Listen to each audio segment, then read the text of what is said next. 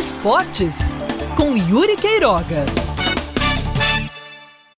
Durante várias colunas eu falei que Campinense e Botafogo padeciam do problema de ou de problemas parecidos, de ou pouca criação ou muita criação e pouca finalização. E aí reside também a diferença entre o sucesso do Campinense e aquilo que está caminhando para ser um fracasso do Botafogo. O Campinense, mesmo tendo um problema de criar muitas chances e desperdiçar a maioria delas, ainda assim, na maior parte dos jogos, fazia os gols necessários para ganhar, se não pelo desempenho, pelo número, pela rede balançando.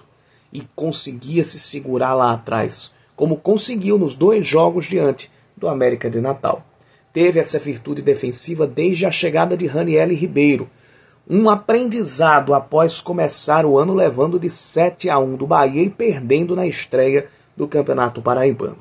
O Campinense também teve a virtude de contratar pontualmente, de saber das suas limitações e trabalhar em cima delas, contratando e ajustando tecnicamente o seu time dentro de campo.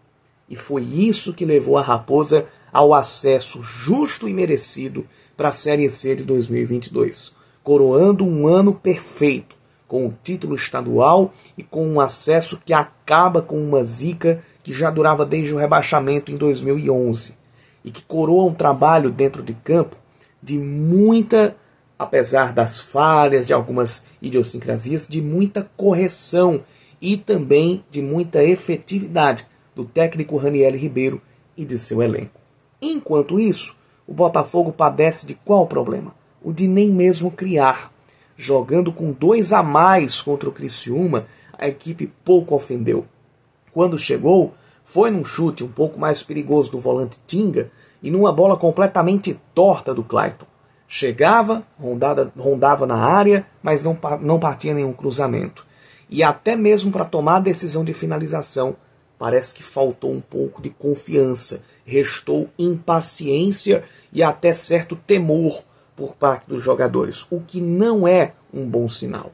Também será necessário, além de acertar a parte de criação e finalização, trabalhar o lado psicológico do elenco para que haja a frieza suficiente para tomar as decisões corretas em fração de segundos que é isso que as três últimas rodadas desse quadrangular final da Série C vão exigir.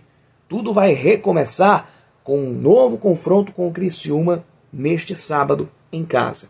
E dessa vez dá para cravar. Se o Botafogo não fizer gol, como ainda não fez no quadrangular todo, e não ganhar do Criciúma, as chances de acesso definitivamente vão para o Beleléu.